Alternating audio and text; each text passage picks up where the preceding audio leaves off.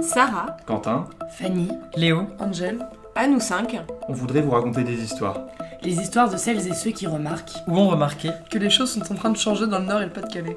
le niveau de la mer monte, Les milieux aquatiques et humides sont fragilisés. les couloirs de migration des oiseaux sont perturbés. les milieux forestiers sont fragmentés, Les sols, l'eau et l'air sont pollués. alors parce qu'on pense que les médias doivent faire de ces sujets une priorité, Et parce qu'on constate que le dérèglement climatique a des conséquences à tous les niveaux, même à côté de chez nous. On a lancé On perd le Nord, un podcast sur les enjeux relatifs au dérèglement climatique dans le Nord et le Pas-de-Calais. un podcast à retrouver sur onperlenord.fr et sur toutes les plateformes de streaming audio.